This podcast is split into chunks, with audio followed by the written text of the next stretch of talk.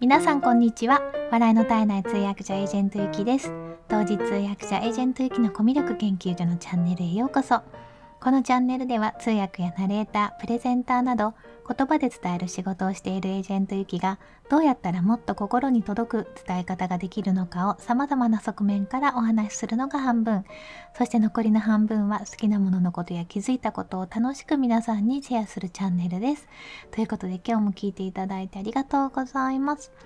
えー、今日はですねあの今も社会現象になっている鬼滅の刃にちょっと関係するお話なんですけれどもあの英語をもしねなんか勉強したいなっていうふうに思ってるんだったらあの真面目に英語を勉強するのもいいんですけどもこの「鬼滅の刃」の漫画の英語版とかあとあのアニメの漫画版っていうのを見て勉強するのがすごくいいんじゃないかなっていうふうに思いました。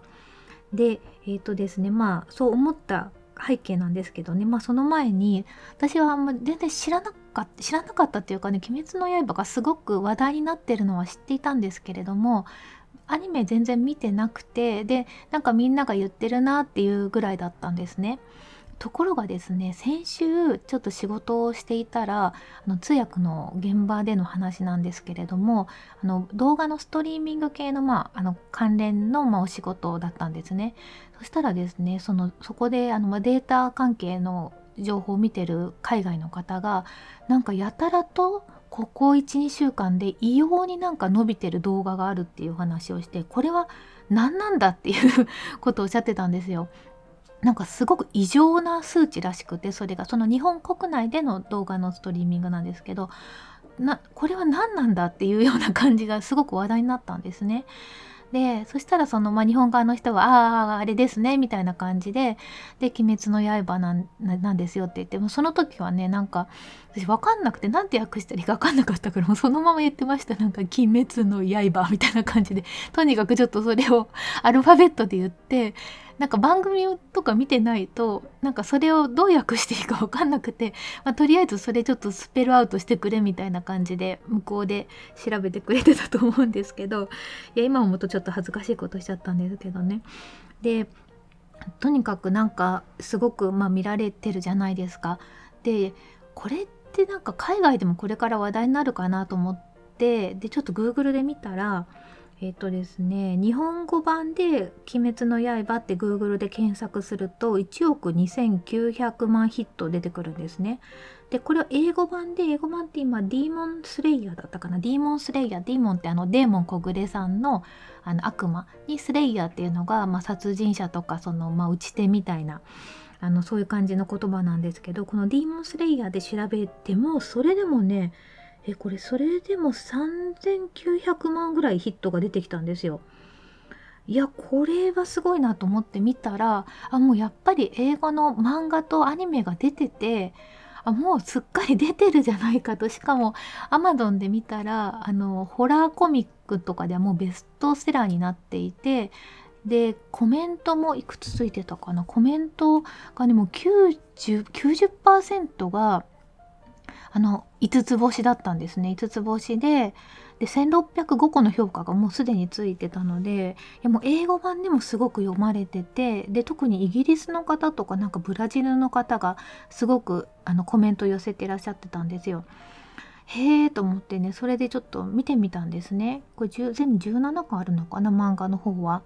そしたら結構その言葉多分これ日本日本語であのちゃんとネイティブもわかる方が翻訳されたのかなっていう結構分かりやすい英語がすごく多くてでやっぱり興味があるものって見るじゃないですか。で私もこれ見ててなんか面白いと思って 読み進めるしあと多分お子さんとかもすごい今興味があるんだったらあのせっかくこの興味をこの熱をあの英語学習ってやって損はないので英語学習に使うのはすごくいいんじゃないかって思ったんですよ。うん、でねなんだろうな簡単な英語が多いんですよね。すごく簡単な英語が多いんですけれどもなんかこういう英語こそ実はすごくあの大事っていうかあの何て言うのかな、うん。まあ、どういうなんでそう思ったかって言いますとね、えーと、その英語の通訳の仕事をしてるとその専門用語とか多くて大変ですねとか言われるんですけど専門用語は一回表にしてしまえば分かるんですよ。言えるし対処しやすいんですけれども逆に難しいのがその日常会話とか雑談とか、まあ、特に私たちの私の知らないけどお互い2人は会ったことがあるみたいななんか共通認識のある話をしてる時の雑談とか日常会話が何が出てくるか分かんないから難しいんですよね。あとはね見てて思うのはやっぱり相づちの仕方とかあの聞いてましたよっていうのが分かるようなこう言葉をポロって言えるかどうかっていうので結構判断されてるなっていうふうに思います。あのその日本人とアメリアメリカ人じゃないや、えっと、英語を喋ってる人たちの会話の間で特にまあ向こうがネイティブの場合はですけどねあのアジアの方とかだったらもうあのお互いこう頑張ってるって感じなので全然いいんですけどで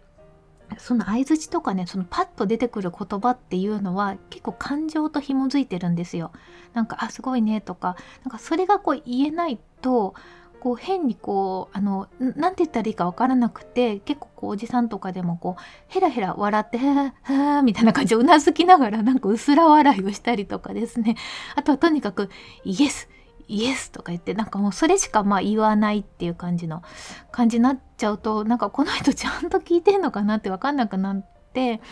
もう通訳さん頼みみたいな感じになるんですね。うん、でまあ逆の話を言いますとえっとね私一回すごいなこの人って思ったことがあったんですよなんかインドの方とプロジェクトをやる会があって IT 関係のやつだったんですけどその時に日本えっとインドの女の子がね日本語がね結構上手だっていう話だったんですよ。でまあ上手だって言ってもうんどうなのかな？なんかまだ6ヶ月ぐらいしか日本に来て経ってないしインドでは数ヶ月しか勉強してこなかったからっていうことだったのでまあ分かるとは言っても全部は難しいだろうなっていうそのシステム開発のに関わる言葉とかまあと思ってたんですけども日本人の人がちょっとこう説明をプレゼンで何枚かしてでもちろん漢字も入ってるやつを見せながらしてでで私がまあ通訳しなきゃいけないなっていうふうに思ったら彼女が「あ分かります」って言ったんですよ。なんかすごい自然じゃないですか「あ分かります」ですよ日本語で。わこの人めっちゃ分かってるなと思って。で漢字もあのありましたけどって言ったけ言ったら「あ大丈夫です」とか言われてこの返しがすごいと思ったんですよ。あの分かりは私は分かりましたとかなんかそういうふうに言ってくるとあちょっとまだあれかなと思うんですけどやっぱりそのあのネイティブの方がしゃべるような日本語例えば日本語だったら日本人が普通に返すような返し方ができるのを見るとすごくこの人と会話できるなっていうふうに思うじゃないですか。うん、なんかだからねそういう方が大事なんじゃないかなっていうような気がします。で難しい専門用語とかが入っている言葉は結局まあそういうあの専門の知識が必要になったら必ず勉強しなきゃいけないしなんか逆にそのそれしかわからない人たちの間での世界になるので意外と簡単なんですよね。なので日常会話雑談とあと返しとかそういうのがすごくねなんか大事だと思ったんですよ。でそう思ってこのね「あの鬼滅の刃」の漫画をちょっと試し読みしてたんですけども大体は結構簡単な言葉が多いんですね。だからこれなんかあのまあお脳内再生って皆さん分かります？最近私このスタンド FM をやりやり始めて結構皆さんから脳内再生されてますっていうふうに言われるんですけど私がこういうふうに喋ってるのを聞いてくださっている方たちは私のそのツイッターとかが全部私の声で再生されるらしいんですよね。すごい嬉しいんですけどでも他の人に対しても私もそういうことはあるんですけどなのでこのね漫画とかを見てても音はないんですけどまあのアニメとか映画とかでそのね主人公の声とかを知ってるとその声で結構ねまあ、英語ではあれ脳内再生されるんですよ。わかりますかね？この感覚。うん。これ全然なんか脈絡のない英語学習書を勉強するよりは多分100倍ぐらいのモチベーションを持ってこの本を読めるんじゃないかなっていうふうに思いました。であとね出てくる言葉も、まあ、すっごく本当にあのシンプルであのひねくれてないすごくあの分かりやすい英語を使っているのですごくいいなっていうふうに思うのでなんか音読しながら読んだらいいんじゃないかなと思ったりしてましたね。あとあこういうふうに言うのかっていう言葉も結構あってですねなんか例えばねなんか炭治郎が帰ってきた時にお母さんがあのなんかあなた顔が真っ黒じゃないみたいなこうすすで汚れたような感じでっていう場面があるんですよ。でそこで使ってる言葉がなんかあのこれピッチブラックって書いてあるんですけどね Your face is pitch black って書いてあってこのピッチブラックってあんまり使わない使わないというか、まあ、あんま学校では習わない言葉じゃないですか。ただこの顔が黒いっていうのでブラックっていう言葉を使うだけじゃなくってこのピッチってなんかアスファルトとかそういううんとあのアスファルトの原材料になるようなあれなんて言うんですかね。あの材料のことをピッチって言うんですけどもなんかああいう感じの黒さまあすすで汚れたみたいなそんな感じのことをあのこういう風に表現してたりとかあとねなんかねああなるほどなと思ったのがなんかその、まあ、主人公のね炭治郎が鼻が利くっていうのが結構有名なキャラクターの素質じゃないですか。でそれもあのじゃあ鼻が利くって英語で何て言うんだろうってパッと出てきますか？でそこでこう書いてあったのがちょっとゆっくり読むと「I've got the good nose for travel」って書いてあってあこういうふうに言えばいいのかなっていうのがなんか分かりやすいんですよね。だからなかなかねこれはいいなって思いました。あの英語版の、えっと、アニメもあるみたいですね。それもあのレンタルできるみたいなのでそっちと合わせて勉強すると、まあ、勉強っていう感じじゃないですよねなんか楽しみながら あの英語が学べてでこういう風に身につけた表現って忘れないんですよやっぱ忘れないのがすごい大事だなと思ってなんかこうわ面白いなとかこう感動とともに覚えた言葉っていうのは本当になかなか忘れないので、うん、これはなんかいい教材だなっていうふうに 思いました。いやなんか英語化するのにこう私力になれたらいいなと思ったらもうすでにもう漫画もあのアニメも出てちゃんともうこんなに売れてるんだっていうのを知りました。これはちょっと海外でもめっちゃヒットしそうな気がしますね。ちょっとあの多分海外の方との話題にもなるような気がするのでいまだにポケモンとか言われますもんね。あのポケモンとまあ未だにではないのか。ポケモンは日本でもまだまだ全然人気がありますもんね。あとそうそうなんか漫画の話とかすごい出てきて向こうの方たちとしてはその漫画が自分はその日本のことをこんな風に好きだと思っているんだよっていうのを伝えたくて言ってくださるんですけどその時にこっちが結構塩対応だとちょっとかわいそうだなと思うんで一緒にやっぱりその盛り上がりたくてそういう話題を出してくださってるので一緒にも盛り上がれた方が全然いいんですよね。でその時にこういくつか表現とか知ってるとあの例えば「ね、鬼滅の刃」もこのディーモンスレイヤーっていうのがわからないと向こうはディーモンスレイヤーって言ってきますからね。それ何みたいな感じになっちゃうのでなんかそういうのもちょっと知ってるだけでも全然コミュニケーションの幅も広がるし喜んでもらえてで喜んでもらえると仕事もうまくいくんですよね。本当に。あの気分でっていうところもあるのでだからそういう意味でも本当にこのあの漫画とアニメはちょっと英語版はおすすめだなっていうふうに個人的に思いました。えー、ちなみにですね Amazon の Kindle で見ると1冊が741円かなこれは同じなのかな？みんなああの1話というかあの1巻目はその価格で2巻目からはちょっと高くなってでもそれでも1000円しないぐらいなんですよね。でさすがにあの Kindle Unlimited にはなってなかったですね。買わないと読めないっていうふうにこんな人気だから Unlimited にするのはもったいなすぎるのであの買って皆さん読んでくださいっていうことでした。えー、ということで今日は、えー、まあ、英語を勉強するなら好きな漫画とか映画とかねアニメを使うといいよっていうお話をさせていただきました。はい、それではコメント返しのコーナーです。昨日の放送の迷った時はどう決断するっていう放送に2つコメントいただいてます。ありがとうございます。えっと、まるまるさんと彩り千林さんにいただきました。えー、まるまるさんからです。ご自身にとってとってもとても大切なことだから一生懸命悩んでしまうんですよね。音声配信の教科書読んでみたいですっていう風に言っていただきました。ああ、もうありがとうございます。そうなのか。そうかもしれない。そうかもしれない。そう、まだ悩んでますよ。あの、明日まで、今日までか、今日まで悩もうと思って、構成が帰ってくるのが今日の夜なので、それまで悩もうと思ってます。なんか、皆さんにも、こう、ご迷惑はかけてないかもしれないですけど、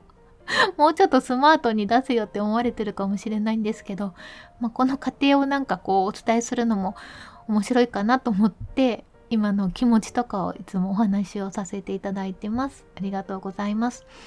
えそれから彩り千輪さんです。スタイフ村から飛んできました。普通の人の感覚の妹さんとの会話めっちゃ興味深い内容で面白かったです。相手の立場に立って発信が大事だなと改めて勉強させていただきましたということでありがとうございます。いやーそして後日談がありましてですねこの妹との会話なんですけど LINE の会話なんですけどね私はすごくこれ自分のことだしもういろいろ聞きたいからこれはどうこれはどうっていう風にどんどん聞いていったんですけど途中から妹がもう眠たくなったのか息子妹の息子です。寝かしつけしてる時に私が LINE しちゃったのでもう途中から返事が来なくなりました。その後全然返事来ないです。ということであの ちょっとだけ付き合ってもらったって感じですね妹には。このそうですよねまあ普通の人の感覚受け止める方がことかこう受け止める方がどういうふうに思うのかっていうのはやっぱり考えながらと思いつつもターゲットが誰なのかっていうねあの全員が見てわかるっていうのってなかなかないなと思うのでそこのなんかバランスが難しいですよね探してた人にもやっぱ届けたいっていう気持ちはあるのでそこをいろいろ考えたりはしてます。こんな感じで皆さんのコメントをいただきましたら放送の中で毎回あのコメント返しさせていただきますのでよろしければぜひあの感想をお寄せいただけると嬉しいです。ああとですね、最後に皆様にお礼があります。えー、この同時通訳者エージェント駅のコミュ力研究所のチャンネルが昨日の放送で、えっと、1万回いいねと6万回再生を迎えることができました。ありがとうございます。あの本当に最近また新しい方にも聞いていただいているような気がするんですよ。わかんないんですけどね。あの、新しい方と、前聞いてくださる方と、あの、どういう風にこう入り混じってるのかっていうのはわかんないんですけど、なんかコメントいただく方も、新しい方もいらっしゃったりあとあのいつも聞いてくださってる方もいらっしゃったりっていうことで本当にありがとうございます。まあ、ちなみに言いますとね9月に比べるとなんかちょっと落ち着いてるような気がしますねスタンド FM もね。なんか9月はわーってすごいたくさんの人が入ってきた感じがするんですけどその1日あたりどのくらい聞かれてるのかなっていうのも数で見ると9月ほどはなんかあのちょっと9月ね異常だったような気がするんですよこんなに人いるっていうぐらい聞いてもらった時があって1日になんか2,000回ぐらい増えてた時があっていやこれちょっとおかしいでしょっていうぐらいの時もあったりしたんですけど、まあ、今はあのだいぶ落ち着いてる感じがしますねまあじわじわとこう本当にやりたい人っていうか本当にこの音声配信が楽しいなって思う人が増えていくのが一番いいんじゃないかなっていうふうに思ってます。ということで今日も最後まで聞いていただいてありがとうございました。素敵な一日をお過ごしください。お相手はエージェントゆきでした。